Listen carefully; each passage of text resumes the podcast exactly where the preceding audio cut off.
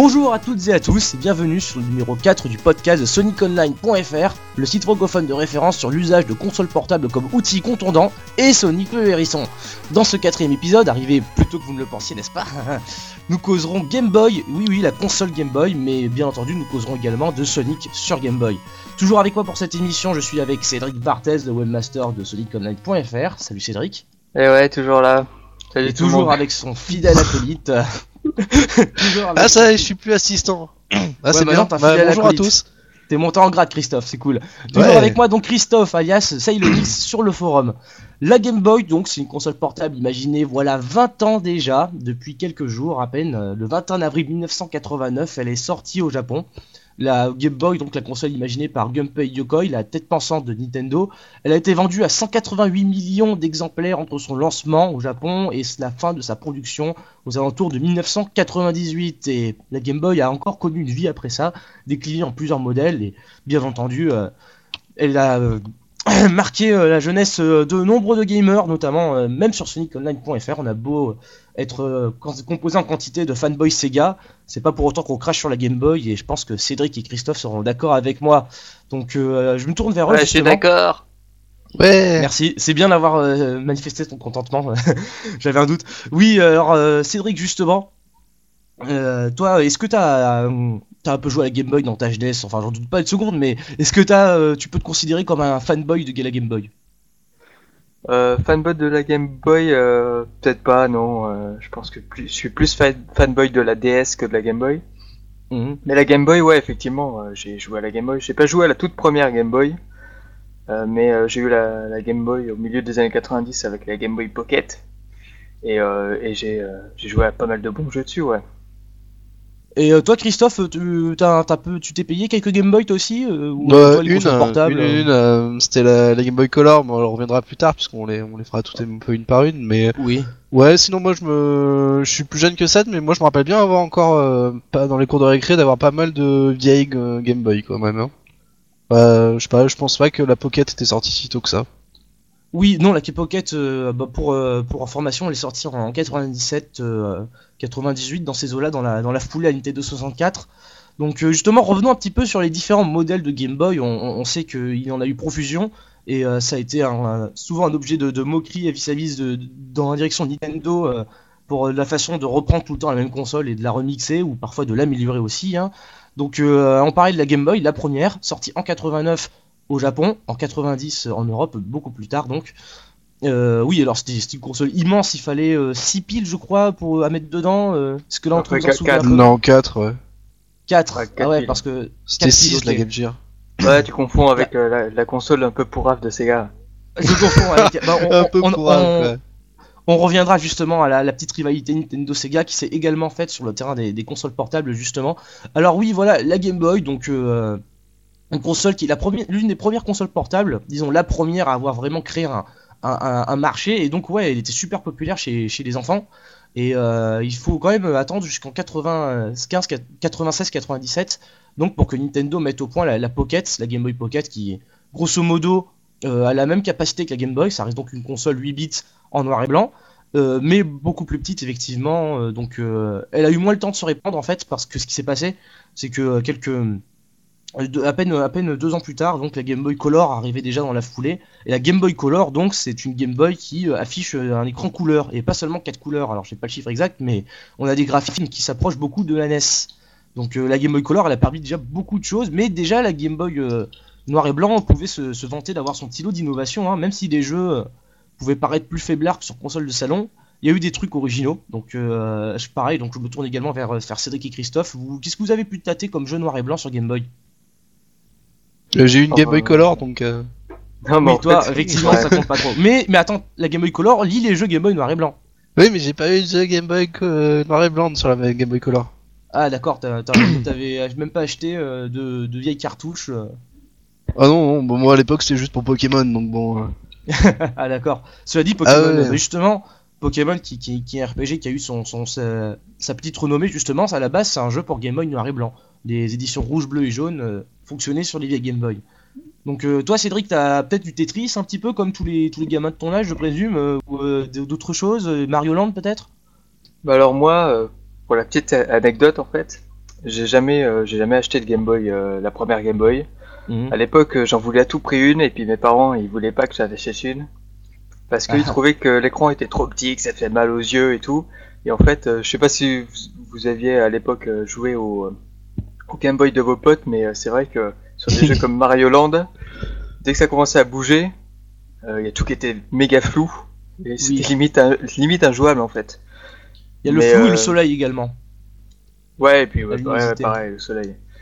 Mais euh, là où ils étaient très forts, euh, Nintendo, c'est que euh, bah, ils ont sorti une console pas très chère à l'époque, qui consommait pas beaucoup de piles finalement, il y avait que 4 piles pour une dizaine d'heures de jeu, alors que la Game Gear, euh, c'était euh, quand même euh, un peu plus de piles pour beaucoup moins d'heures de jeu.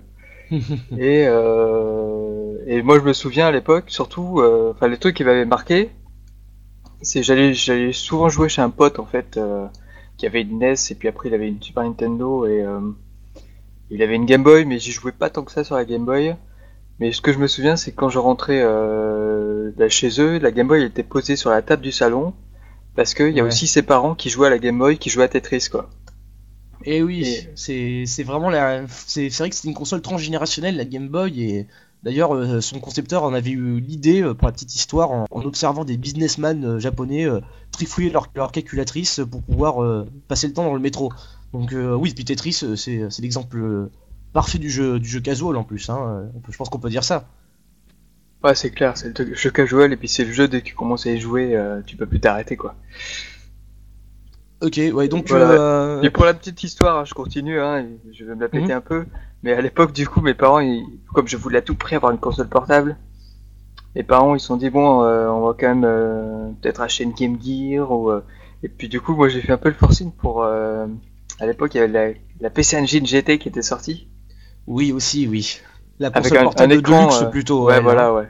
Et avec un écran de super qualité. Et du coup, euh, c'est un peu cette épo- ces époques-là où quand t'es gamin, t'essaies de sortir les arguments tous les plus bidons pas possible pour essayer de de- d'arnaquer en fait ses parents qui s'y connaissent pas, qui connaissent pas grand-chose. Et euh, du coup, j'ai réussi à avoir une Game Boy, euh, une PC Engine GT à Noël. Ouais. Et je l'ai toujours. je suis assez content, quoi. D'accord, tu te fais du Devil Crush dessus? Non, non, non, non. Mais par contre, j'avais Ah. quelques euh, shoot 'em up. euh, Il y avait pas mal de shoot 'em up euh, sur PC Engine. Pour ça, effectivement, c'était la classe. Mais euh, oui, ben, la Game Boy, euh, il aura fallu attendre euh, 1998 pour l'avoir arrivée en couleur, alors que, on parlait de la Game Gear tout à l'heure, euh, elle est sortie euh, fin 90 au Japon, 91 chez nous, donc peu de temps dans la foulée de la, de la Game Boy originale. hein, en fait, c'était euh, vraiment la, la réponse de Sega en proposant une, une console qui était finalement haut de gamme, comme tu disais euh, bien, mais euh, qui euh, vendait pas, qui faisait pas autant de succès qu'une euh, Game Boy, portant en fait plus de briques et de broc comparé. Et encore, briques et de broc, c'est à relativiser parce que on- la- cette anecdote a été ressortie maintes et maintes fois, mais on connaît tous l'histoire de la Game Boy qui a fait un, un- un séjour par, par l'Irak. Je sais pas, Christophe, tu t'en souviens un petit peu? Ouais, ouais, bah, que j'ai lu la page comme toi, hein. Voilà. Oui, alors c'est une photo à la base. hein. Ouais, bah ouais, bon, bah c'est. C'est une photo qui montre qu'une Game Boy peut aller faire la guerre, peut faire la guerre en Irak. Pas de problème. Ils voilà, on en a récupéré, enfin, des gens ont récupéré une Game Boy qui était donc passée euh, sous un tapis de, de Dieu sait quoi euh, pendant la, la première euh, guerre en Irak, celle de 1991 justement. Et La euh, guerre du donc, Golfe, euh, ouais. le- voilà la guerre du la première guerre du, du Golfe et euh, Tempête du désert. il me semble. Et donc on avait euh, mis la main sur l'engin et euh, donc euh, il, a, il est extrêmement amoché, mais euh, miracle il fonctionne quand on l'allume et quand on met des, des piles dedans aussi j'imagine. Donc sur la- l'image, vous- la photo qu'on peut trouver sur internet en fait foi. La console est, est allumée puis il y a un Tetris dessus qui, qui tourne quoi. C'est Ouais, ça me paraît quand même bizarre. Enfin, tout, tout est cramé. Alors, le, c'est donc c'est la, la, la, la Game Boy première du nom, la, la brique. Tout est cramé, tout sauf l'écran. Oui, Ouais, ça c'est- paraît- L'écran, il est nickel, mais euh, ça paraît dire que c'est un bizarre. coup de peau, quoi. Ouais, ouais, ouais. C'est ouais. Mais on, on- on sait pas que- quelle substance a pu attaquer le plastique, mais euh, bon, il me semble pas avoir lu aussi grand chose sur euh, qui remettait en cause l'authenticité du de, de la photo. Non, mais l'écran le- est sûrement fait en matière anti-atomique, un truc comme ça. Ils sont très très forts chez Nintendo. Non, mais plus Non, mais c'est, à mon que- avis, c'est plus pour l'anecdote rigolote. Ils ont retrouvé ces Game Boy qui marchaient euh, par chance, et puis voilà. Et je crois qu'elle est exposée dans un musée aux États-Unis, où elle est, euh, elle est branchée euh, 24 heures sur 24, et il y a Tetris qui tourne dessus. Oui, voilà, Et- c'est ça. Voilà, mais euh, je pense que tu prends 10 Game Boy, tu les mets euh, dans les mêmes conditions, je pense qu'il y en a 9 qui crament, et là, par chance, celle-là, elle s'en est sortie, et, euh, Oui, ça ça c'est rigolo quoi. Oui, voilà. Bon, après, on peut pas non plus euh, s'étendre très longtemps sur la, la robustesse présumée de la, de la Game Boy, quoi. hein, c'est Cela dit, je pense qu'elle est plastique quand même- bien épais quoi. voilà, c'est probablement plus solide que ce qui se fait actuellement hein, en matière de console. Donc euh, oui, voilà, continuons un petit peu sur euh, sur les jeux. Donc je parlais de la, Game Boy Color. Euh, à l'époque de sa sortie, euh, la façon de- pour Nintendo de démontrer un petit peu l'intérêt de- d'avoir une console portable en couleur, ça a été de ressortir euh, des jeux, notamment donc Tetris, mais, égal- mais également Zelda. Euh, sortir des pas jeux de la Game étaient, Boy Pocket bah, Ouais, la Pocket, euh, ça reste une, une Game Boy. euh, Bah, C'est ma Game Boy, Game Boy. Minoritaire, euh, gadget. Bah, Bah gadget, non. non, pas spécialement, parce qu'elle a permis aussi. Enfin, les Game Boy sont des consoles qui ont une longue vie en occasion, hein, ça se voit. le- C'est une machine qui s'est longtemps échangée, sinon, autrement, on n'aurait pas expliqué sa, sa longévité exceptionnelle, parce que 20 ans pour une console, c'est énorme. Et ouais, la Game Boy Pocket, ça reste à l'intérieur une Game Boy fondamentalement. Ouais, Ce qui ouais, change, c'est l'aspect ouais. extérieur. Alors que moi c'est justement- moi c'est euh, moi c'est ma première Game Boy, la Game Boy Pocket. Ah oui, mais moi C'est aussi. pour ça moi, il veut euh, qu'il en, on en parle, tu vois. Mais moi, j'ai encore mieux que ça. Moi, ma première Game Boy, c'est une Game Boy Pocket transparente. Excusez du peu. Ah hein, putain, la- t'avais- la- tu tu devais avoir trop la classe dans la cour de récré, non? Ah ouais, non, je l'amenais pas à la récré, moi je l'amenais à la plage, c'est encore mieux. Ouais, moi Ouais, le pareil. sable, c'est super bon, quoi. Ouais, oh bah. Moi en fait ça euh, va. ma, ma Game Boy Pocket c'était une noire et je l'avais acheté en vacances d'été. Tu sais quand t'es en Ah vacances d'été avec les parents, euh, c'est relou et tout. Tu fais ouais, euh, on- c'est- c'est- il faudrait, ça serait bien d'acheter une console portable. Il y a la. Game Boy, il y a la nouvelle Game Boy qui vient de sortir et tout. et euh, je me souviens, on avait acheté la, la Game Boy euh, Pocket euh, avec Zelda Ouais. et avec la Game Boy Camera. Ah oui, la euh, fameuse Game Boy Camera. En fait, je me, je me souviens plus si, si on avait acheté la Game Boy Camera euh, dès qu'on a acheté la Game Boy Pocket ou plus tard, je m'en rappelle plus. Mais bon, bref. Ben, il me semble dans mes souvenirs que justement la Game Boy Camera qui était sortie euh, pratiquement dans la foulée de la Pocket avait été un petit peu l'argument de vente euh, de la Pocket, en tout cas en Occident, c'était un petit peu le truc en plus du genre, et regardez, on a une Game Boy plus petite, en plus un appareil photo. Enfin euh, voilà, on aussi on réalise peu euh, actuellement ce que c'était la Game Boy Pocket parce qu'on est tellement habitué à avoir des appareils photo dans nos téléphones, dans toutes sortes d'appareils euh, plus ou moins euh, miniaturisés. Mais à l'époque, notamment au Japon, puisque les Japonais avaient toujours un train d'avance là-dessus sur nous, c'était assez pas loin d'un phénomène social le fait d'avoir un appareil photo sur la Game Boy qui était déjà une console super répandue. Alors euh, moi j'ai une Game Boy Pocket sur le tard, sur le très tard même, je l'ai acheté il y a un an, tout cassé. La lentille, la lentille, alors j'ai un doute là-dessus. Elle prend des photos dépourvues de contraste. Tu sais, tu vois les photos promotionnelles qui sont avec la Game Boy Pocket qui te disent ou la Game Boy Camera avec des, des types euh, qui sont dans un noir et blanc plutôt net. Moi je prends une Ouais. photo c'est une bouillie de gris. Tu distingues à peine le visage d'un mec quoi. Enfin j'ai essayé en toutes les conditions lumineuses. Donc soit c'est parce que toutes les caméras sont comme ça et dans ce cas-là c'est l'imposture totale, soit c'est uniquement l'âge euh, qui, accusait la, la vieillesse de mon appareil. Enfin bref, je sais pas. Toi Cédric, t'as pu prendre des photos avec euh, un peu euh, la tienne? Bah euh, ouais, mais c'était. euh, Moi, je me souviens juste d'un truc à l'époque, un truc bien marrant, c'est un, un mini-jeu où tu cours, euh, tu cours. Enfin, c'est un où tu, c'est un Oui. et euh, tu prends trois photos de ta tête, et après elles sont collées sur le personnage qui court, et euh, qui fait des têtes différentes euh, suivant s'il court, suivant s'il saute ou suivant euh, je sais plus trop quoi. Oui, Ah oui, voilà quand il court. truc. Quand il court, en fait, ça change entre deux têtes, et quand il saute, c'est une troisième tête. Voilà. Tu pouvais faire genre deux têtes, euh, deux têtes assez marrantes quand il court, puis la troisième il tirait la langue, je sais quoi, et à chaque fois qu'il sautait il tirait la langue. C'était Voilà, franchement la marrant. hein. tronche, euh, la tronche souffrance un petit peu où tu crispes un peu les dents puis euh, la tête Voilà. plus détendue. Oui, voilà parce que ce qu'il faut préciser aussi c'est que euh, ça c'est peu c'est peu su en revanche puisque la plupart pour la plupart des gens la Game Boy Camera c'est un appareil photo, mais euh, Nintendo qui faisait pas pas du tout les, les choses à moitié à l'époque euh, avait euh, euh, ac- accompagné le la- la- l'accessoire proprement dit donc un- j'ai envie de dire d'un firmware mais le terme plus exact c'est simplement un logiciel quoi, un petit, utilitaire qui en fait était présenté comme un jeu totalement dément. Donc euh, il y avait une esthétique un peu à la WarioWare déjà à cette époque. C'était de beaucoup d'humour, euh, des, des menus qui, qui disaient un peu n'importe quoi et des mini-jeux. Alors il y avait moi celui qui m'avait marqué c'était quand même le- le- l'espèce de, petit séquenceur de DJ qui avait inclus avec la, Game Boy P- Camera. C'était euh, si vous voulez le, descendant du compositeur musical de Mario Pen. C'était euh, le, petit machin qui permettait de faire de la musique aussi. Euh, bon, l'interaction avec la caméra, elle, se s'arrêtait au fait de pouvoir mettre sa tronche sur le DJ de la même façon que sur, que sur le couvreur, donc dans le petit jeu de la, course. Mais sinon, c'était réellement un véritable séquenceur et il permettait de faire des rudiments de musique avec sa Game Boy. Et ça tombe très bien puisque la Game Boy, euh, entre autres, euh, entre autres nou- nouvelle vie, second usage qu'elle a pu connaître euh, en plus de console de jeu, elle a été un instrument de musique. Donc euh, je pense que, que la- soit Christophe, soit Cédric, vous avez peut-être entendu parler de cette façon d'utiliser une Game Boy? Euh, oui, Euh, mais pas plus que ça. De la musique enfin, c'est le terme exact. si, si, si, oui, oui, mais Ouais. bon, Vous en avez écouté? J'ai dû en écouter une Ouais. fois, après j'ai pas, j'ai pas cherché plus que ça. Oui, voilà. C'est bah, c'est c'est- c'est sûr que c'est un genre qui tape euh, tout à fait dans, dans, dans le geek, quoi. On n'écoute pas. Voilà, c'est clair. euh, C'est clair, c'est clair, mais en même temps, ça se répand. En même temps, ça se répand la chiptune music, enfin la, la 8 bit music. Bientôt dans euh, les boîtes et tout. euh. Ouais. Voilà. Bientôt Donc, sur euh, énergie. Oui, ouais, bah alors là, on ce sera la fin des haricots, quoi. Ce sera. enfin. euh, C'est Laurie qui euh, va récupérer ça. Oh mon dieu. ouais, ouais, c'est c'est comme la tectonique, ça va durer 6 mois, puis après, euh, pff, voilà. euh. Moi je demanderais à voir quand même. hein. Enfin, le jour où Cyprien fera des entrées au Cinoche, hein. enfin, pour l'instant, il est pas dans la merde. Donc, euh, oui, alors je, je reviens un peu sur le Game Boy Color. Donc, comme je disais euh, tout à l'heure, euh, Nintendo avait eu l'idée de sortir des jeux noirs et blancs colorisés pour euh, montrer bien la différence entre euh, la, la vieille Game Boy et la nouvelle. Et donc, euh, Zelda avait subi un lifting, un lifting plutôt salutaire. Il y avait même eu un donjon supplémentaire qui utilisait la couleur pour mettre des nouvelles énigmes. Alors, ce Zelda Game Boy, parlons-en. Je pense que Cédric est assez fan de ce Zelda. Ouais. Ouais, voilà, donc parle-nous un petit peu, justement. ouais. Sois pas timide. Ben, moi, moi j'avais, euh, j'y avais joué sur le Game Boy Pocket. Je sais que la version euh, DX qui était sortie sur la Game Boy Color, euh, il y avait quelques petits trucs en plus. Mhm. Mais euh, moi j'avais surtout joué à l'époque euh, quand, quand j'avais acheté ma Game Boy Pocket euh, en vacances l'été, j'avais joué à, à ce Zelda là.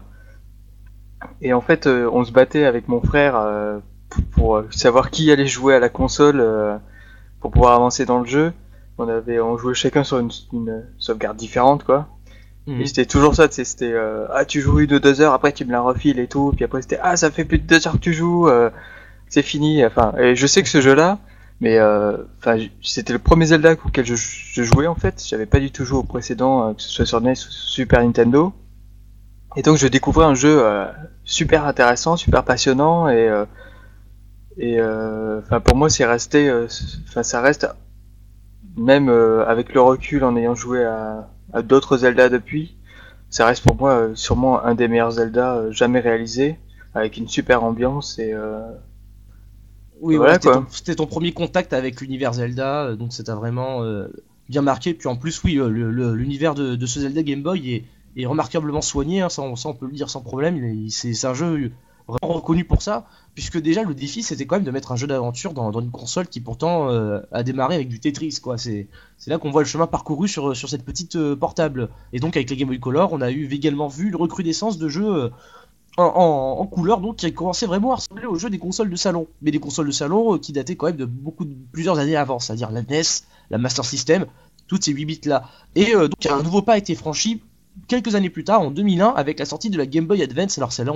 on, l'a tous plus ou moins en tête puisque elle a Attends, un euh, La Game Boy Color, ouais la Game il y a LP il trace quoi. ouais, Euh, ça. Enfin moi avez la encore un Game Boy euh, Color, ouais bah, la Game Boy Color, euh, moi moi je l'avais eu à Noël aussi, euh, je sais pas euh, quelques années après. Mhm. Et euh, moi j'avais l'impression que c'était un peu de l'arnaque. Je sais pas ce qu'en pense Chris, mais euh, il y avait Ah non, moi très- j'ai. C'est moi ce qui m'a fait couleurs, en pousser. à- fait. Ouais, Non ouais, ouais. Moi, euh, moi j'ai commencé. à- J'ai eu d'abord la game, la Game Gear.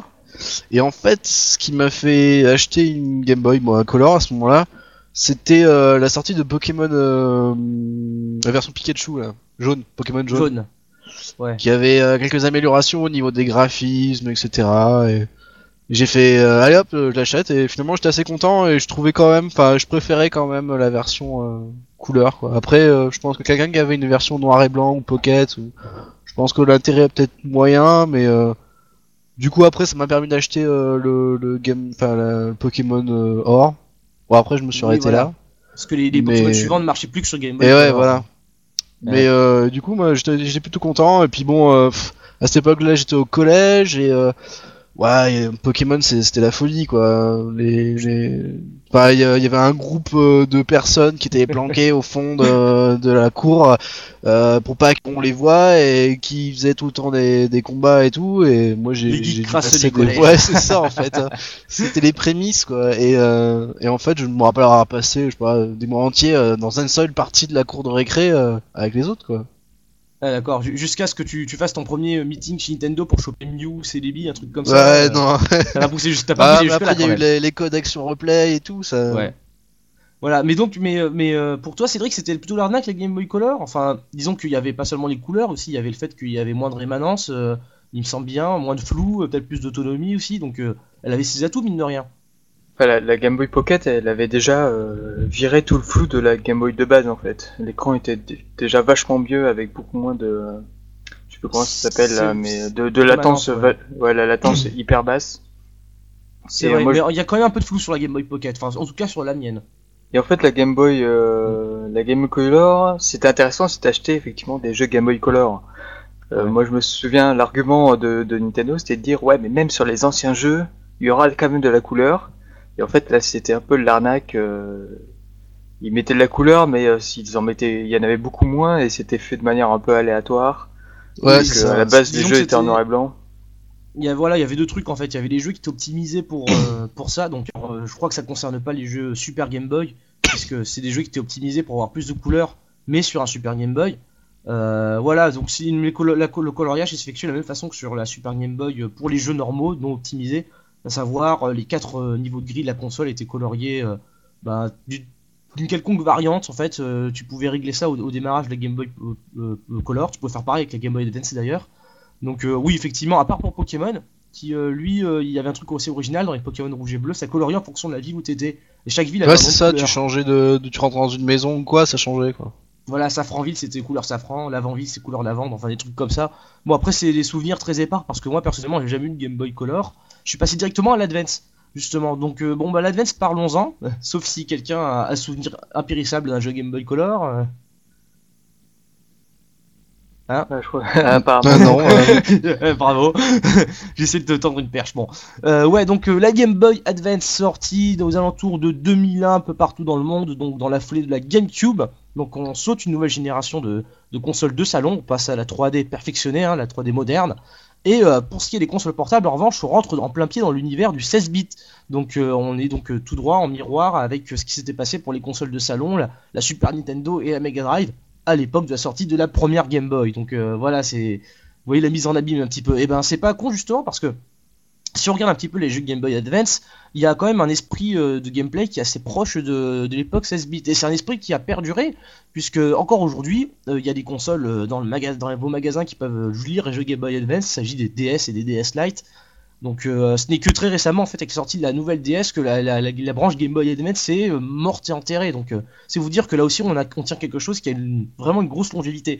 Alors Christophe, Cédric, donc euh, la Game Boy euh, classique, elle a un peu marqué vo- votre jeunesse, apparemment plus ou moins. Donc euh, la Game Boy Advance, quand vous l'avez vu arriver, vous, vous avez réagi comment? Vous avez fait ouais cool, génial, une console 16 bits ou alors j'en reste à mon vieux machin Vous avez pensé quoi?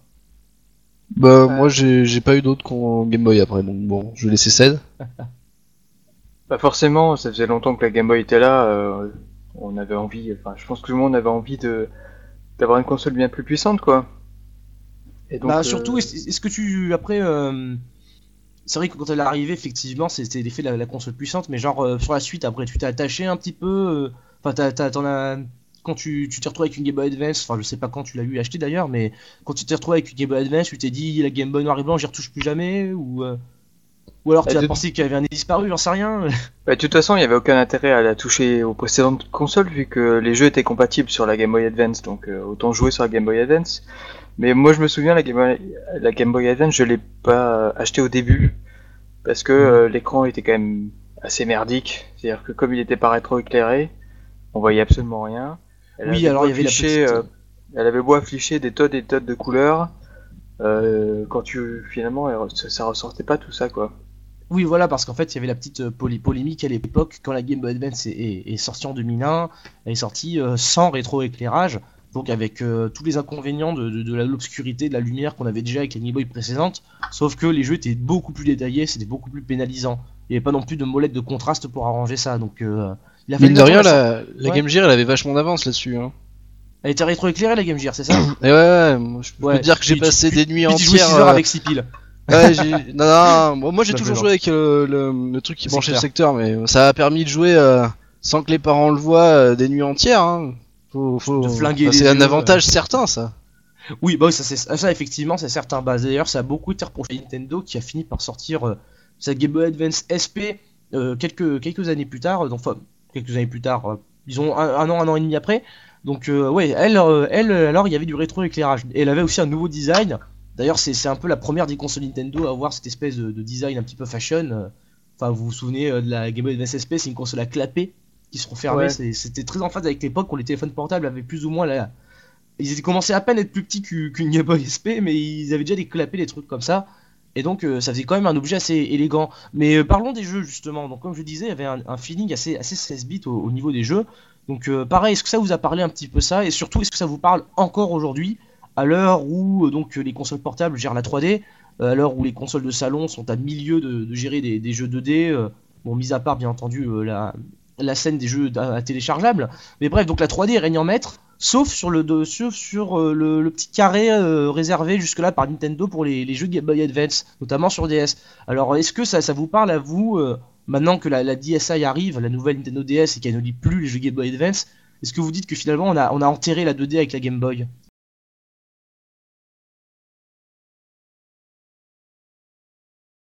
Game Boy, et puis surtout la, Game Boy SP qui était super console,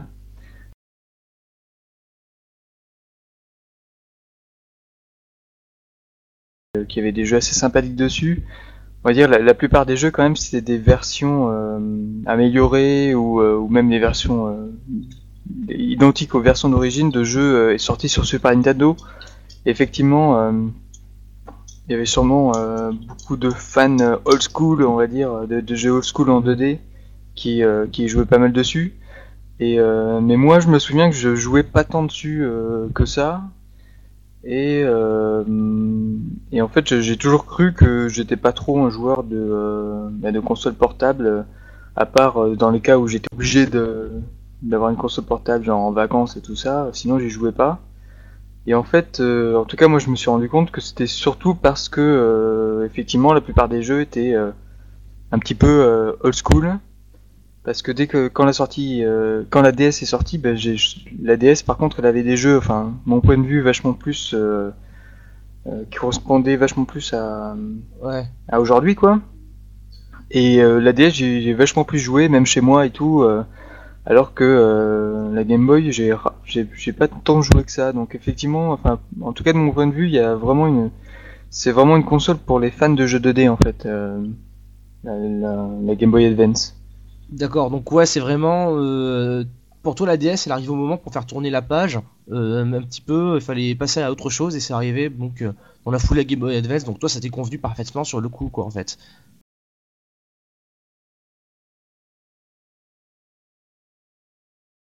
Je me suis rendu compte qu'avec la DS, ben, je, pouvais prendre du plaisir à jouer sur une portable.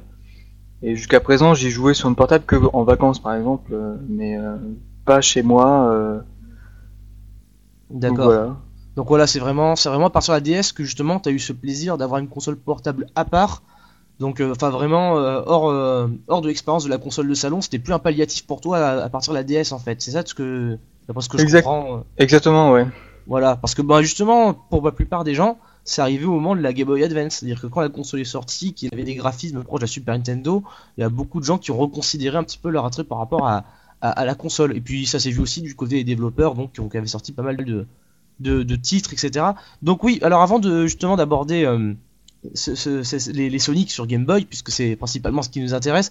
Donc finalement, toi Cédric, tu, tu, tu verses pas une larme sur la disparition du, par exemple, du, du port Game Boy Advance dans la dans nouvelle version de la DS, la nouvelle la DSi, parce que finalement, c'est ce qui scelle un petit peu les, les 20 ans euh, d'existence euh, du, du, long Game Boy et de, l'image qu'elle véhiculait en fait. Donc euh, toi, tu, tu, tu verses pas une petite larme là-dessus?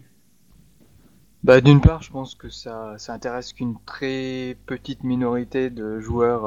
Enfin, moi, je sais que ma DS, j'ai rarement joué à des jeux Game Boy ou Game Boy Advance dessus.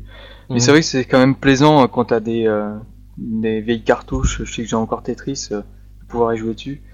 Mais euh, je pense surtout que sur la DSi, ils vont, euh, ils vont ressortir euh, tous ces vieux jeux-là, ils vont les, ils vont les mettre en vente à travers leur, leur portail. le DS Store. Le DS Store, ouais, ou DSware, ou je sais pas comment c'est. Oui, en fait, ce qui a été, voilà, ben, les, les, les, jeux dessus originaux pour la DSi vont être les DSiWare, comme les jeux pour Wii sont devenus les WiiWare, mais dans, bon, globalement, c'est la boutique Nintendo, en gros, c'est l'App Store de chez Nintendo et ils vont refiler des jeux originaux, mais très certainement des jeux émulés, etc. dans la limite de la résolu- résolution de la, DS. hein, donc euh, pour son écran, théoriquement, il y aura que des jeux Game Boy qui pourront être émulés dessus. Ou Game Boy Advance, évidemment. Ouais, clairement. Et puis, euh, je pense que, en fait, leur principe de console virtuelle euh, sur des jeux portables, ça n'a pas vraiment d'intérêt. Sur une console de salon, je vois mal acheter sur ma Wii des jeux Game Boy Advance. Alors que sur ma DS, par contre, ça fonctionne beaucoup mieux. Par contre, du coup, en virant le port, ils obligent les joueurs, euh, du coup, à racheter leur jeu plutôt qu'à utiliser ce qu'ils avaient déjà. Mais comme je, c'est- comme je le disais, ça, ça concerne une minorité de personnes. Une majorité de personnes euh, ont très peu joué sur Game Boy. euh, Enfin, en tout cas, sur les, je sais pas, 100 millions de DS vendus maintenant, il y a, y a pas tant de gens que ça qui ont gardé leur jeu euh, Game Boy de l'époque. Et aujourd'hui, c'est, on va dire quasi introuvable, sauf si bien, sûr on va dans les, dans les, euh, je sais pas, les magasins qui vendent des trucs d'occasion là. Ah ouais, mais bah, euh, mais ouais, euh, la plupart des gens tu sais, qui vont dans le magasin de jeux vidéo, ils trouvent pas de jeux Game Boy, et ils se disent ouais bon, enfin voilà quoi. Voilà, puis de toute façon, on pourrait se dire que la, la Game Boy est amenée peut-être à connaître justement cette seconde vie, parce qu'on imagine facilement le succès d'un Tetris en téléchargement, de la même façon que le Tetris, comme tu disais, a fait un carton transgénérationnel chez les, petits comme chez les grands à l'époque de la première Game Boy, il y a déjà 20 ans de cela, quoi. Donc euh, justement, allons-y, allons euh, donc euh, directement au, but, parlons des Sonic sur Game Boy Advance. Je disais plutôt que c'était une console qui évoquait énormément les consoles de salon 16 bits sorties quelques années plus tôt. Et euh, les jeux cultes de cette époque, c'était les Mario et les Sonic. Alors, tandis que Nintendo ressortait des Mario qu'on connaissait déjà, euh, refaits à la sauce Game Boy Advance, donc c'était les Mario Advance qui étaient des remakes, euh, Sega, euh, quant, à, eux, ont sorti trois jeux de plateforme Sonic, les Sonic Advance, entièrement originaux. Et ils, ont même poussé le vice jusqu'à sortir également des spin-offs pour la Game Boy Advance. Donc, c'est une console que, Sonic a, beaucoup squatté. Donc on, va un petit peu aborder cet aspect-là. Donc les, les Sonic Advance, petit rappel des faits, le premier est sorti en 2001, donc euh, dans, dans la foulée euh, du, du premier Sonic, euh, la première une sortie avec Game Boy Advance justement. Et euh, c'était euh, le premier jeu Sega, premier jeu Sonic euh, à sortir sur une console autre que les consoles Sega. Donc euh, peut-être que, que Christophe ou Cédric peuvent nous rappeler ce petit passage euh, historique? Bah, Vas-y Christophe. Euh, non, vas-y.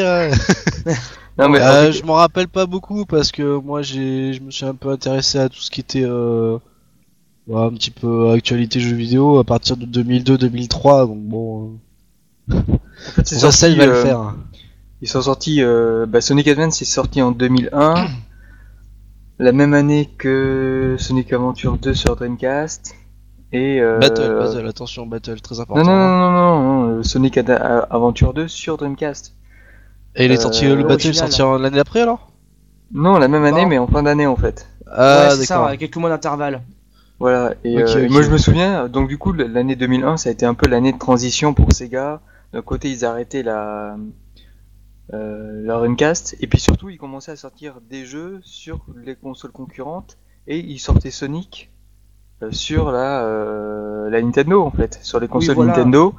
Et je me souviens de l'époque où tout, tout le monde était, enfin surtout les gros fans de Sega qui étaient un peu traumatisés parce qu'ils allaient chez, chez le concurrent direct quoi. Dans mes souvenirs, c'était allé très vite quand même. Enfin, euh, tu me corriges je me trompe, mais janvier, février, Sega annonce l'arrêt de la Dreamcast qui était un peu pressenti. Euh, été 2000, euh, 2001, c'est euh, le donc le salon à Los Angeles où Sega annonce ses plans, notamment de, confier les, nouveaux Sonic aux plateformes Nintendo. Quelques mois après, Sonic Advance, est, bon, qui était déjà annoncé avant, donc euh, est confirmé et sort sur, sur Game Advance. Donc c'est non seulement le premier Sonic original, parce que Sonic Adventure 2 de Battle sur GameCube était un portage, donc c'est le premier Sonic original à sortir sur une console Nintendo, mais c'est également le premier Sonic en 2D avec la formule Drive depuis un, un paquet d'années. Donc euh, si je fais le calcul, le dernier Sonic euh, en 2D à l'ancienne c'était Sonic Knuckles, c'est bien ça? Il y avait eu celui sur euh, Pocket, euh, Neo Geo Pocket. Oui. hein. Voilà, bah il est sorti en 2001 aussi. Hein. Voilà, bah c'est bah finalement. je- 99. je me- voilà, je, me méprends presque, mais en fait, euh, si Sonic Advance c'est le premier Sonic à sortir sur console Nintendo, en revanche, le premier Sonic à sortir sur une autre console que euh, une console non Sega, ce sera Sonic Pocket Adventure. Voilà. Donc euh, oui, finalement, pour un gameplay donc qui se rapproche vraiment du gameplay Mega Drive, c'est Sonic Advance, c'est le premier depuis un sacré paquet d'années, quoi. Et donc les attentes étaient plutôt assez élevées pour ce jeu-là. Enfin, je sais pas trop quel, effet ça, ça vous a fait. Bon, vous suivez peut-être pas trop l'actu, mais quand euh, on vous, a, vous avez eu l'occasion de tâter Sonic Advance 1 sur Game Boy Advance. Est-ce que vous attendiez un, grand jeu au retour d'un Sonic plateforme à l'ancienne euh, Et puis surtout, euh, est-ce que euh, le niveau final du jeu a, a su combler vos attentes? Moi personnellement, j'étais plutôt euh, content du jeu. euh, je, l'avais trouvé euh, plutôt joli avec euh, l'ambiance et les musiques de, de Sonic. Après, ça, c'était pas au niveau de, des précédents Sonic, on va dire.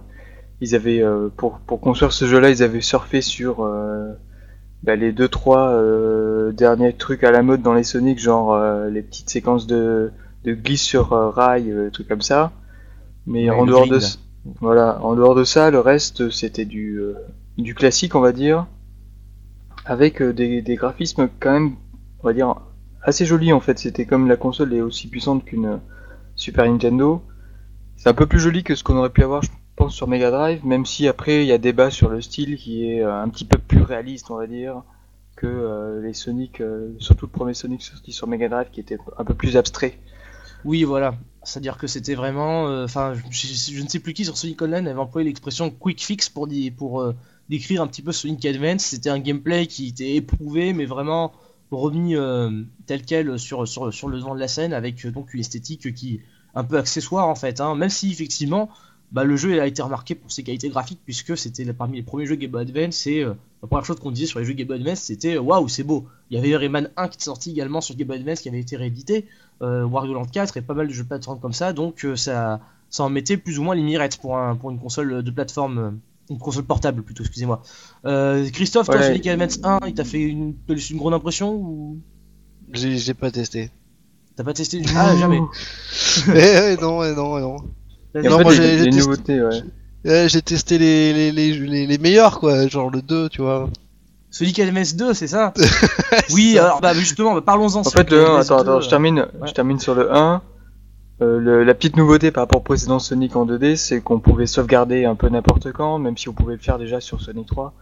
Là, on pouvait sauvegarder, ben, la À chaque sauve- stage. Enfin, en, fait, c'était fait automatiquement, il me semble. Il y avait même pas besoin de sauvegarder, c'était Oui, euh, voilà. C'est-à-dire qu'à fait chaque. automatiquement.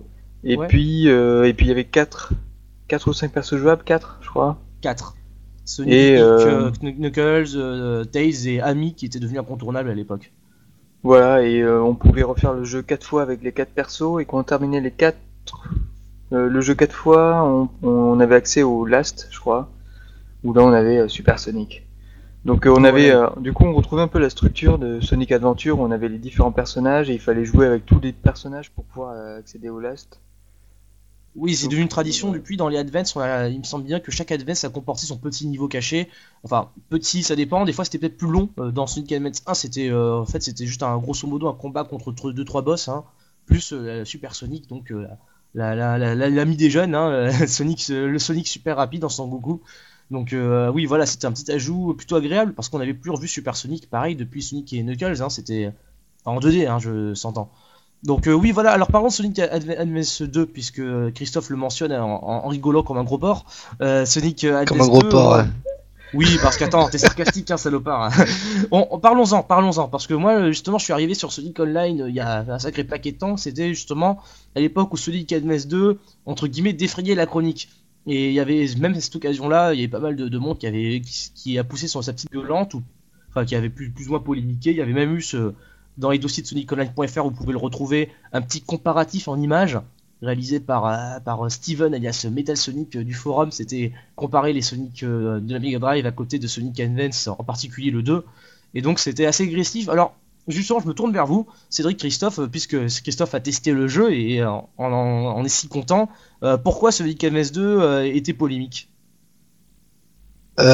Parce que je crois qu'il me semble bien, hein, parce que je, du coup, je peux pas comparer avec le 1, qu'il était euh, plus, plus rapide, plus speed. Mega Drive déjà. Ah bah, Enfin, c'est pas, enfin, c'est beaucoup plus linéaire comme euh, niveau, beaucoup plus. euh, J'appuie vers la droite et et je laisse défiler le paysage avec des petits pièges. euh. Ah, il me semble bien que c'est ça. Hein, je sais pas ça, Ouais, si ouais. ça te peut confirmer. C'est le début des jeux pour manchots, en fait. Exactement. Ah, voilà, les, les fameux Exactement. Exactement. Donc, donc en fait, on avait un level design qui était euh, vraiment euh, trop linéaire, c'est ça euh, Il y avait plus de de passages différents. Enfin, surtout En fait, le problème, c'était c'était pas linéaire. C'était pas linéaire. euh, Il y avait plein plein de chemins possibles. Mais en fait, euh, c'est surtout cette époque. Enfin, en tout cas, ce jeu-là, il, il a démontré un peu. euh, enfin, il était l'exemple de ce que Sega voulait faire avec Sonic, c'est-à-dire le rendre, euh, le faire aller encore plus vite, toujours plus vite. Et donc, euh, là, en fait, les débuts de niveau, ça commençait, il était sur des starting blocks avec un compte en rebours, euh, et, et donc il, il démarrait le niveau déjà lancé en fait. Et si tu mettais toujours vers la droite, en tout cas sur les premiers niveaux, tu pouvais enchaîner tout le niveau comme ça, euh, du début jusqu'à la fin. Je crois que je crois que si t'accélérais euh, assez vite, tu pouvais passer en vitesse encore plus rapide, où, il se, où à l'écran il y avait une sorte d'effet de démultiplication de personnages, je crois. Oui, C'est voilà, ça, les ouais, qui ça. Il y avait une, histoire de saut aussi, je crois, non? Il y avait des... Euh, bah- quand tu prenais tremplin. Bah en fait, euh, il y avait l'usage des boutons L et R. À la base, donc Sonic, c'est un gameplay, il y a un bouton, on se contente de sauter. Et dans Sonic Advance premier du nom, c'était à peu près ça. Dans Sonic Advance 2, on a ajouté un système qui permettait, à l'aide des gâchettes de la Game Boy Advance, de faire des figures dans les airs. Donc, euh, en gros, c'est des tricks, tu vois, euh, un peu comme dans Mario Kart Wii, quand tu secoues ta Wiimote et que la bagnole fait un tour sur elle-même, ça lui permet d'accélérer ou alors de bondir plus haut. Dans le cas de Sonic, l'idée, c'était de sauter un peu plus haut parce que euh, justement, ça aussi, c'était polémique. Il y avait des ravins à franchir en prenant l'élan, des ravins avec du vide. Et euh, donc on sait que le vide c'était pas euh, l'élément de prédilection des Sonic sur Mega Drive. Et là dans ce KVS 2, si je dis pas de, si je ne fais pas erreur, il y en avait beaucoup, voire même trop. Qu'est-ce que vous en pensez? Euh, je me souviens pas de ça, honnêtement. Je me souviens juste. le vide, ça vous a pas trop marqué Non, non, ça m'a pas plus marqué que ça, non. Euh, je me souviens qu'en dehors du fait qu'il aille très vite et que tu pouvais passer le niveau comme ça rapidement, euh, la seule chose qui, vous, qui te poussait euh, finalement à explorer un peu le niveau, c'est euh, qu'il fallait récupérer des pièces, je crois, un truc comme ça. Et pour les special euh, stages, quoi. Ouais, voilà, c'est ça. des étoiles, ça Oui. Ouais. C'est ça, il y avait trois Et- étoiles dans chaque niveau, un truc comme ça, planqué. euh. Et c'était super chiant. Moi, j'ai j'ai abandonné, moi. C'est super Oui, relou. C'est- C'est-à-dire pas- ouais, ça a jamais été un jeu d'exploration Sonic à la base quand même, euh, même s'il y a toujours eu des bonus un peu planqués. Euh, là, c'était euh, super relou en fait. Ouais, dans mes souvenirs, le, le principal problème de cette quête, c'était notamment que, comme Sonic est, est toujours poussé vers la droite, que ce soit dans le game design ou alors juste dans le fait qu'il y ait des tremplins posés partout, c'est de- ça devenait quasiment une lutte d'aller à contre-courant pour récupérer la pièce qu'on avait vu passer ou qu'on n'avait pas sauté, ou alors il fallait se retaper le stage pour se le refaire par cœur et savoir vraiment où ça se trouvait, donc c'était c'était assez horripilant. Et encore, après ça, il fallait encore réussir le stage spécial, sinon c'était rebelote qu'au total. En fait, euh, les stages étaient euh, hyper et vachement grands en fait pour que euh, puisque tu le, tra- le traversais super vite et qu'il fallait que ça tienne quand même euh, je sais pas une deux minutes ou euh, un peu plus. Enfin, je sais Oui. plus combien de temps ça durait. Donc du coup, les stages étaient super grands et dans des stages super grands avec plusieurs niveaux euh, au niveau euh, vertical en fait euh, de chemin. T'avais trois Oui. pauvres pièces, euh, enfin étoiles planquées et euh, enfin je peux dire c'était super relou à, trouver. Donc ouais ouais ça avait aucun intérêt et puis après euh, effectivement quand tu tombes dans le stage et que, tu rates le stage euh, là tu peux aller te suicider quoi. Ouais, c'est ça. Donc, euh, la, grosse frustration, bah, d'en parler dans les, dans, les podcasts précédents, Cédric, avec les Sonic récents, il y a un problème avec la, difficulté, la frustration que ça engendre. Manifestement, dans ce cas Sonic MS2, c'est un peu le, vice, ce vice-là appliqué au, au jeu 2D en fait. Ouais ouais ouais. On, a, on, là, on avait la série 3D qui d'un côté faisait, faisait déjà jaser à l'époque. Alors à, l'ère de Sonic MS2, c'est quasiment le- la série 2D qui prend un peu sur elle aussi. Donc, euh, je me souviens des euh, Ouais. ouais. je me souviens des boss qui étaient sympas parce que euh, contrairement aux autres Sonic, les boss ils se faisaient pareil, c'est Sonic qui court tout le temps pendant le boss, le boss euh, bah, c'est un scrolling, le boss se déplace sans arrêt vers la droite, euh, tu lui cours après et tout ça et euh, moi je me souviens d'un de enfin, de, de boss assez sympathiques euh, et assez originaux en fait. Bah, disons oui, euh, en effet, tous les boss du, de Sonic MS2 étaient comme ça. Il y avait euh, également des boss euh, sur le même principe euh, dans les Sonic sur Mega Drive. Pas tous, seulement quelques-uns. Euh, bon, citons celui de, de, de, dans Sonic et Knuckles, de premier niveau, avec de ces niveaux champignons, le Mushroom Hill. Tu avais un, un boss que tu poursuivais et, euh, et tu passais entre des, des arbres où il y avait des, des, des pièges à éviter qui te fonçaient dessus, quoi. C'est à peu près ça. Euh, dans Ouais. un autre genre, mais un peu différent, aussi mentionnons aussi le boss de, de Labyrinth Zone dans Sonic 1. Je sais pas si vous vous souvenez. Ouais, il grimpait, euh, là. Voilà, au lieu d'avoir une poursuite en courant, c'est une poursuite en verticale et c'était assez stressant quand même parce que le niveau d'eau montait, il y avait pas mal de pics et de trucs comme ça, pas d'anneaux quasiment, et euh, donc il fallait euh, tenir le tenir le le bout. Je me rappelle que c'était même pas du tout évident. Enfin, pour moi, c'était pas évident. Ah non, c'est bah, ça, c'est ça faisait partie des, des, grosses difficultés de Sonic. Quand on connaît le jeu par cœur, c'est euh, difficile de prendre du recul. Mais c'est vrai que bon, moi non plus, j'avais pas trouvé ça super évident. En fait, c'était pas, euh, c'était pas très dur. C'est juste que comme c'était hyper stressant, euh, t'avais tendance à jouer un peu n'importe comment. oui, voilà. Puis il fallait avoir sa, sa la, livrer la cargaison de, de vie et de et de d'anneaux à ce stade du jeu parce que c'était genre les derniers niveaux du jeu. Si t'avais game over là, t'étais vraiment très mal. C'était vraiment l'époque des jeux où quand t'avais game over, tu recommençais tout du début à défaut euh, d'avoir beaucoup de vie quoi. Donc euh, oui voilà alors signalons quand même pour Sonic Advance 2, bon ça c'est le truc, euh, les détails qui tuent, c'est qu'on a quand même un personnage en plus qui apparaît avec ce jeu, mais vraiment c'est le, le, début de la, la, tendance de tous les personnages qui se mettent à apparaître à chaque épisode de Sonic. Là on c'était euh, Crime le lapin qui apparaît avec ce jeu, Crime the Rabbit, donc euh, elle a laissé je j'en doute pas une seule seconde un souvenir impérissable chez Christophe et Cédric. Donc c'est pour ça qu'on va embrayer sur Sonic Advance 3. Si ah, moi, attends, moi je me rappelle qu'elle était plutôt euh, abusée au niveau des attaques, puisqu'elle attaquait avec son Chao là. Elle l'a envoyé en face. Ah bon C'est lui qui donnait des coups de boule sur le, le boss quoi. C'est que j'ai défoncé des boss en, en, en quelques secondes euh, sans m'approcher. Euh... Il me semble que c'était bien ça quoi. Ah oui d'accord, donc c'était un peu, bah, c'est un peu le, le, le, pendant du marteau d'Ami dans Sonic Advance 1 peut-être. Parce que dans Sonic Advance 1, Ami se battait avec son marteau au lieu de sauter sur les ennemis, comme dans Sonic Adventure justement. Ouais, ouais, mais là c'était vraiment, euh, je sais pas si ce que ce que vous avez euh, mis avec le marteau, mais euh, euh Cream, elle, le lance, il y a vraiment une portée assez énorme. Enfin, je trouvais ça, j'avais du mal avec Sonic par exemple, mais avec avec elle. Pff, ça marchait, mettais, ça fonctionnait. Ça fonctionnait comment? C'était une sorte de yo-yo, un truc qui ça te revenait Ouais, à toi, c'est ça, ça, en fait. Donc, en fait, elle ouais, pointait, ça, du... ouais. enfin l'animation, elle pointait du doigt le Enfin, elle faisait une, une manipulation où elle pointait du doigt le, le, la cible, quoi, et, et le, le chaos allait être fracassé contre la cible. Ah ouais, d'accord. Pokémon Go, quoi, c'est ça. Hein. Ouais, c'était un peu ça, quoi. J'étais un peu surpris, donc du coup, je faisais plus que, plus que, je faisais que ça, et je me rappelle que j'avais progressé beaucoup plus vite. D'accord, ok. Donc, euh, oui, alors Sonic Advance 3, justement, qui est sorti encore un peu après, alors euh, il y avait la petite anecdote euh, assez intéressante pour ceux qui, les vétérans Sonic Online, avait pu jouer à Sonic Advance 3 avant sa sortie. Il y avait eu une fuite de ROM.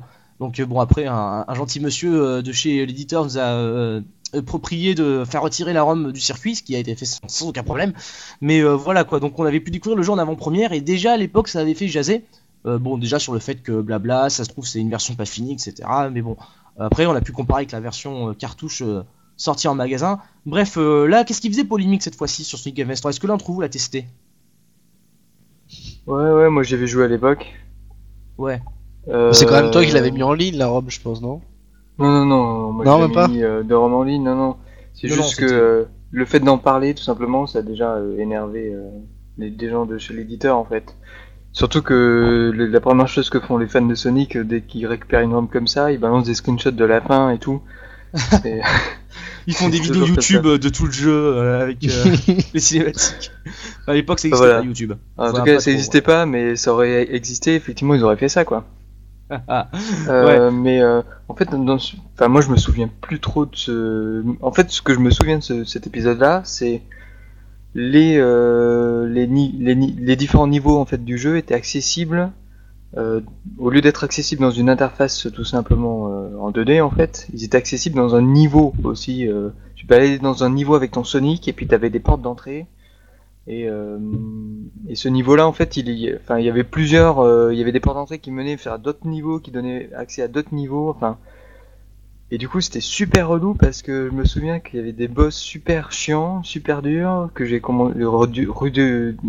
j'ai dû refaire une 10 ou 20 fois. Et à chaque fois que tu mourais, tu retombais dans ce niveau-là, tu devais te déplacer pour pouvoir trouver l'entrée du niveau, pour après euh, faire tout le niveau, retomber sur le boss de fin super relou. Enfin bref. Euh... En gros, il y avait un système de hub à la Mario 64, mais en 2D, c'est ça Voilà, ouais, voilà, c'est ça, ouais. Mais ça, Alors, pour moi, ça n'a aucun intérêt, quoi. D'accord, mais les niveaux en eux-mêmes sur le gameplay général, t'as retenu quoi Est-ce que c'est du même acabit que Sonic Advance 2 ou est-ce qu'on essaie de revenir à quelque chose de plus Mega Drive? Est-ce que ça marche? Pour moi, c'était plus proche du premier, du premier Sonic Advance. Euh, mm -hmm. On avait moins ce côté euh, je peux foncer tout droit sans m'arrêter. Mais euh, on, a, on commençait à avoir ce gameplay, je trouve, avec euh, du vide qu'on voyait pas forcément, enfin tous ces trucs-là qu'on a retrouvé dans Sonic Crush. Oui. Et euh, Sonic Rush sur Nintendo DS. Du coup, ce, ce Sonic-là, il est, enfin, en tout cas, moi, je l'ai, en tout cas, sur les trois Sonic Advance, celui que j'ai préféré, c'est le 1, ensuite c'est le 2, puis le 3 en dernier, quoi. D'accord, ah ouais, donc vraiment le 3 c'était le, le moins abouti euh, d'après à tes yeux sur les, sur les, sur les 3 Sonic Advance sortis. Ouais, ouais, clairement, ouais. Euh... Voilà, il y avait. euh, Je sais pas si tu devais retenir un bon point, quelque chose à sauver. Pas de Sonic AMS 3 en particulier, mais disons des Sonic AMS en général, le fait qu'on ait pu avoir euh, ces jeux en 2D sur Game Boy Advance. Bon, depuis on a les Rush sur DS, mais disons euh, ces jeux-là qui avaient une formule assez traditionnaliste. Donc finalement, qu'est-ce que, qu'est-ce que tu retiens euh, des efforts faits par Sega sur Game Boy? Ou du moins, du moins dans ces Advance. Ouais, je sais pas trop. euh, euh, on, on peut pas dire que ce soit de très très grands jeux, mais on peut pas dire non plus que ce sont qu'ils sont vraiment mauvais. Donc euh, ils ont fait des efforts. euh, c'est c'est pas enfin c'est pas Sega qui a développé ces jeux-là, c'est pas la Sonic Team, c'est Oui, c'est euh, Dims qui a d'entre autres développé ouais. les Dragon Ball Z Budokai. Et franchement, ils ont fait du bon boulot. Enfin, moi, je trouve que pour, pour, euh, enfin, ouais, ouais, ils ont fait euh, franchement du bon boulot. Et même si euh, on sent qu'ils sont un petit peu cherchés, tu vois, entre les trois épisodes, les trois sont un peu tous les uns différents des autres. Donc, ils ont essayé de un peu faire évoluer la, la, la franchise, on va dire, au niveau de la 2D, mais, euh, mais ils ont, ils ont rarement réussi à trouver d'idées euh, qui marchaient euh, vraiment bien. C'est pour ça que moi je préfère le Sonic Advance 1 qui ressemble vachement plus au Sonic Mega Drive avec euh, un, un Sonic qui court un peu moins vite que dans les deux autres et, euh, et qui est plateforme enfin c'est la même euh, formule que les Sonic Mega Drive et moi j'ai- trouvé ce Sonic là plus agréable à jouer que les deux autres quoi. D'accord. Et, et comparé aux épisodes Game Gear, justement, puisqu'on en parle d'une portable à une autre, là je me tourne vers, vers Christophe parce qu'il est un petit peu amateur euh, de jeux euh, Sonic 8 bits. Euh, en, en deux mots, euh, tu penses que euh, finalement le, les 16 bits de la Game Boy enterrent les, les 8 bits de la Game Gear Ou alors euh, finalement, est-ce que c'est pas dit, c'est pas prouvé? Ouais, je, je trouve même pas ça comparable en fait. Bah, Ah L'esprit est complètement différent. hein. Quand on joue à des aux, ép- aux épisodes 8 bits, on, on sent bien que c'est des, des, des jeux qui sont sortis dans les années 90 et qu'on est beaucoup plus proche d'un Sonic de Mega Drive, quoique c'est quand même un petit peu différent. Euh, ouais, enfin, je on pourrait parler longtemps hein, sur euh, parce que les, les, mon avis, les Sonic sur euh, Master System, Game Gear, c'est carrément une série à part pratiquement. Hein. Le, le, la- les mouvements sont même pas les mêmes, donc des petits mouvements en plus ou en moins. euh, la, la trame aussi. Euh, ouais, je, Ouais, je ça trouve- pourrait, ça, ça Moi, je faire l'objet préfère- d'un podcast entier, quoi. ouais, dans l'abs, bah oui, pour le prochain, pourquoi Voilà. pas. Pourquoi Euh, pas Le, moi, je préfère jouer à un jeu 8 bits plutôt qu'un jeu euh, Advance.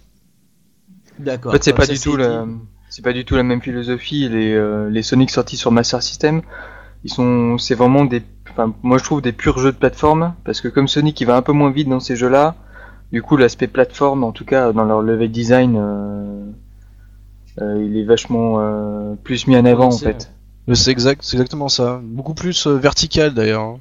Oui, parce que bah, c'est intéressant. euh, Ouais, vas-y, vas-y.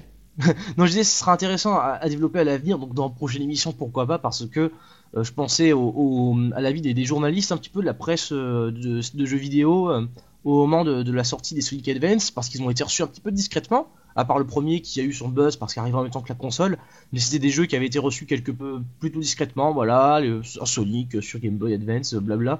Finalement, euh, à l'époque, ça avait aussi euh, soulevé quelques sourcils sur, Sonic Online. La plupart de la presse ne daubait pas dessus. Donc rien à voir avec ce qu'on a pu voir sur les Sonic 3D récents qui se sont fait un petit peu casser la gueule. Là, les Sonic Advance c'était plus ou moins bien toléré, et puis il y en avait même certains qui allaient jusqu'à dire que c'était les, les meilleurs Sonic sur console portable. Et bon, ils évoquaient l'épisode Game Gear, mais n'allaient pas plus loin dedans. Euh, bon, on peut imaginer aussi que c'est peut-être des gars qui ont pas, sont, sont pas assez renseignés dessus, ou alors plutôt que qui sont peut-être passés à autre chose en considérant les épisodes Advance, bref. Donc euh, voilà quoi. Enfin, souviens-toi des euh, Sonic Rush qui, euh, qui ont eu aussi des super bonnes notes. Simplement parce qu'ils étaient en 2D et que ces journalistes-là, dès qu'ils voient un Sonic en 2D, ils, ils le trouvent sympa en fait. Ils ont Oui, juste oui. oublié qu'à l'époque, au début des années 90, on faisait beaucoup mieux. Mais bon, euh, ça reste quand Oui, même bah- des jeux sympas quoi. Pour Sonic Rush, euh, le débat était même encore plus épais parce que, enfin bref, on pourra en parler encore longtemps. À ce niveau-là, la réception des jeux Sonic par la presse généralisée, il y a quand même beaucoup de choses à dire. Euh, mais euh, est-ce qu'on peut placer un petit mot sur les spin-offs de la saga, c'est-à-dire euh, lorsqu'on s'éloigne un petit peu des Sonic Advance, des jeux de plateforme proprement dit, euh, Sega a également sorti d'autres Sonic sur Game Boy Advance? Est-ce que quelqu'un s'en souvient? Oui. Pinball Party? Par exemple, euh, Sonic Pinball Party. un jeu de flipper, c'est ça? Ah, c'est un jeu de flipper, ouais. Sans Je doute. sais pas, je sais pas si, je sais pas si vous avez joué, mais euh, enfin moi j'y ai joué. Euh, j'ai joué pendant euh, à une époque. 10 euh, minutes. Mm, Ouais, non, non, j'ai joué pendant la, pa- la pause de midi. à l'époque, je bossais dans un magasin de jeux vidéo, un truc comme ça, entre deux années étudiantes, on va dire. Et puis, ouais, ouais, j'ai bossé pendant, enfin, j'y jouais pendant la pause de midi. Et euh, même si je suis pas super fan des flippers, euh, franchement, moi, j'avais pas trouvé ce jeu si mauvais que ça. Il y avait la physique de la balle qui était pas si géniale que ça, mais en dehors de, en dehors de ça, les flippers étaient sympas. euh, il y avait euh, pas mal d'objectifs en fait euh, à réaliser, un peu comme dans tous les flippers. Il faut d'abord ouvrir les passages qui sont sur la droite en tapant euh, trois bumpers sur la gauche. Puis quand tu as ouvert le passage, il faut que tu fasses passer la boule, qu'il y ait un endroit qui débloque une autre partie. Et puis, euh, et puis à la fin, je crois qu'il y y avait un, un mini boss qui est arrivé. Il fallait le frapper plusieurs fois avec la boule. Ouais, ouais, c'est un vrai flipper comme dans les flippers de, euh, de, euh, de- dans les cafés quoi. Voilà, donc oui, ça ressemblait parce qu'on fait, euh, on a vite fait de faire le comparatif avec un autre euh, spin-off Sonic sorti quelques années plus tôt, Sonic Spinball, qui lui euh, est sorti sur euh, Mega Drive et qui combinait la- le- un flipper avec une formule plus euh, jeu de plateforme. Finalement, toi, tu, tu préférerais lequel euh, des deux s'il fallait comparer entre Sonic Spinball, qui est pas vraiment un jeu de flipper mais un peu quand même, et Sonic Pinball Party, qui donc est plus orthodoxe dans son approche? Préférerais Et tu as aussi le Sonic Spinball sur euh, portable Game Gear. Oh mon dieu, j'ai failli oublier Ah Et oui, bah alors, qu'est-ce que t'en Mais penses? moi j'y ai pas joué, moi j'y ai pas joué au Sonic euh, Spinball. euh, enfin j'y ai Ah, joué un petit peu. hein, avec moi, j'y ai joué, de ouais. recul. J'enchaînerai, vas-y. Ouais, moi j'y ai joué euh, il y a euh, enfin, vachement plus tard euh, sur euh, émulation en fait. Et euh, moi j'ai jamais vraiment accroché au Sonic Spinball. j'ai- je les ai trouvés d'une part, trou- je les ai trouvés durs. Et puis euh, et puis pas très jolis. Enfin du coup ça me rebutait un peu à y jouer quoi. Ouais, Christophe, toi tu connais un peu hein, les Sonic Alors, Spinball? Moi, j'ai j'ai même fini plusieurs fois le celui sur portable, enfin Game Gear. Mhm. Ouais, euh, avec le recul, il est quand même assez euh, horrible à manipuler. Le, euh, ouais, la physique de la balle est pas super bien gérée. Moi, moi, je me rappelle que j'ai quand même passé, euh, j'ai dû passer une après-midi à finir le jeu. Pas du premier coup, hein, parce que ça a quand même assez torturé. euh.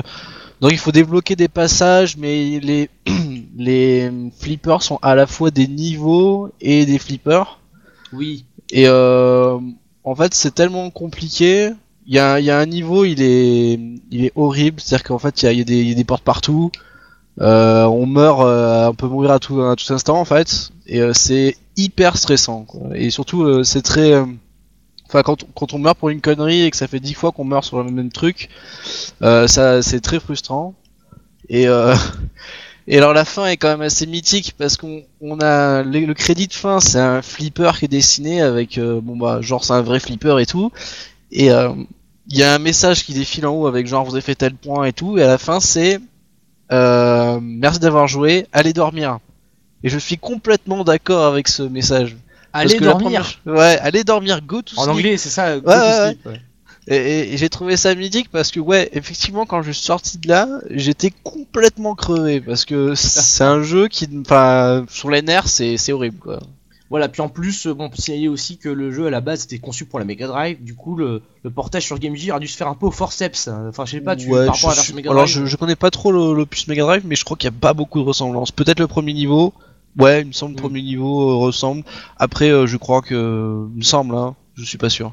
Au niveau du gameplay, il y a toujours la, la formule mixte, ça c'est sûr, entre flipper et, et niveau, comme tu le dis justement. Et en plus, même dans les Sonic euh, traditionnels, comme Sonic 2, on avait pu euh, voir quelques flippers se balader, quelques flips se, retrouver dans quelques niveaux, mais voilà, pas plus que ça. Donc ouais, finalement, à côté, ce Flippy Party, ça a figure de jeu casual, quoi. Euh, non, non, non, non, non, non, non, ah, non ah, Il était pas facile non plus, hein. mais, euh... Bah ouais, il était pas facile non plus. Après, c'était euh, c'était sûrement un peu plus facile que les, Sonic euh, Spinball, mais c'était pas évident non plus. Et puis, puis voilà quoi. Mais sinon, enfin, ça reste, enfin, c'est pas un grand jeu non plus, mais ça reste un Oui. jeu honnête pour un jeu de flipper. Il y a juste la physique de la balle qui aurait pu être un peu meilleure, mais sinon c'était pas trop mal quoi. Ouais, de toute façon, il, se peut bien aussi que ce Sonic Pinball Party soit meilleur que Super Mario Ball sorti sur la même console. Je sais pas si vous avez eu le privilège de jouer à Super Mario Ball sur Game Boy Advance. Je Non, pense non. pas, non Non, bah Non, c'est pas grave, vous, vous, vous ratez pas grand chose. voilà, comme ça vous êtes au courant. Mais alors, un, un autre spin-off, euh, lui, c'est Sonic Battle. C'est un peu plus original sur le coup. Ouais, alors moi j'ai vachement aimé. Je sais pas, Moi Chris aussi. y a joué aussi. Ouais.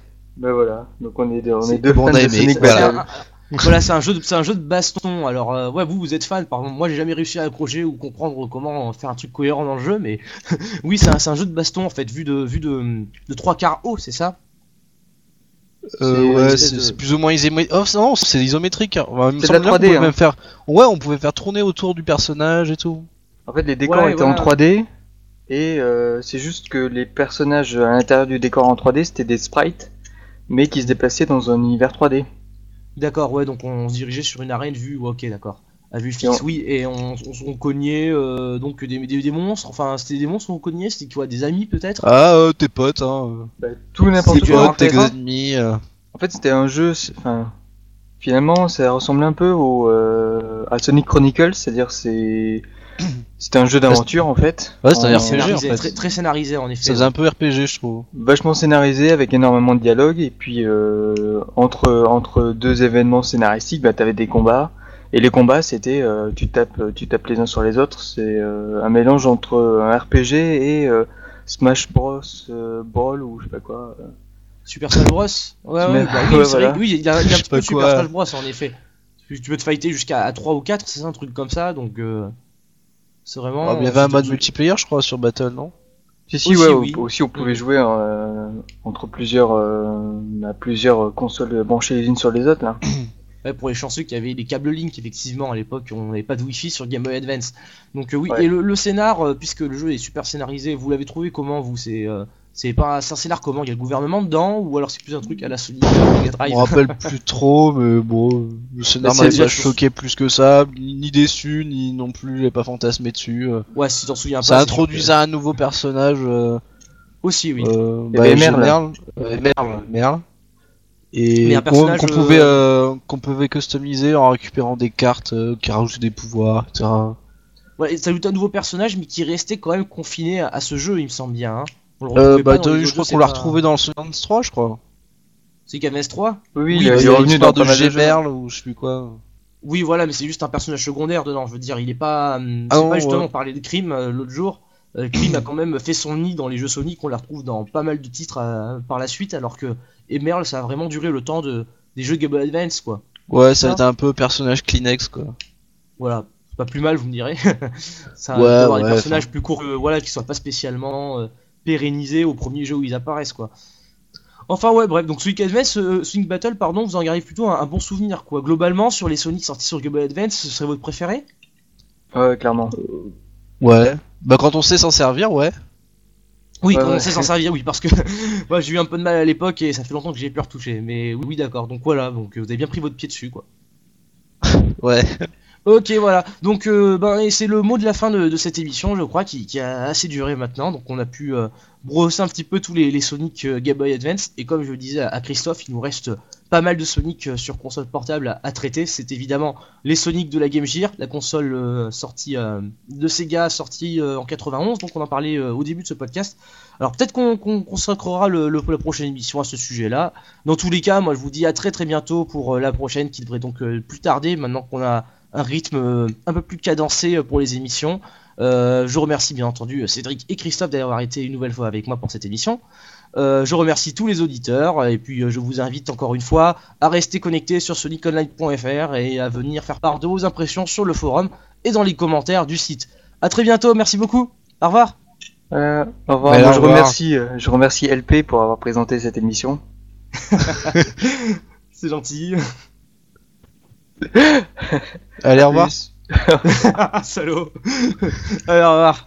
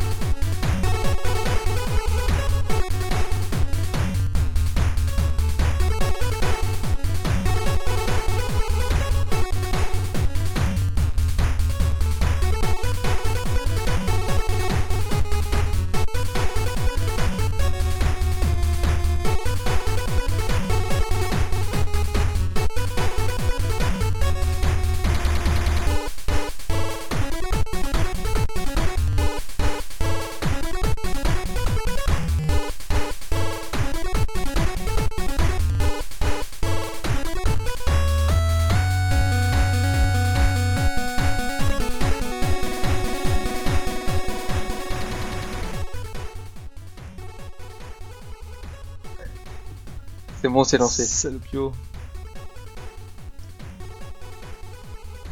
Attends, moi je ferme mon onglet, voilà, c'est bon. C'est bon là, non? Ok, ouais, c'est bon, c'est bon. C'est bon, tu peux y aller. Je me, lance, je me lance, je me lance. Bonjour à toutes et à tous et bienvenue sur le numéro 4 du podcast de SonicOnline.fr, le site Euh, francophone. Désolé, mais ça, ça lag à mort ou c'est. Alors, relou. Pardon Non, moi ça va. Bon, bah alors c'était juste moi. Ok, non, c'est vrai que entre Christophe et, et moi ça lag un peu euh, de temps en temps, j'ai remarqué. Pourtant, je, charge rien, hein. mon ordinateur, il ne. Enfin, il- j'ai rien ouvert. Bon, il y a le, il y a le bloc-notes Google, peut-être que c'est lui qui fait de la merde aussi. de toute façon, le plan, on- bon, je le copie en local tout de suite. Je ferme l'onglet, comme ça.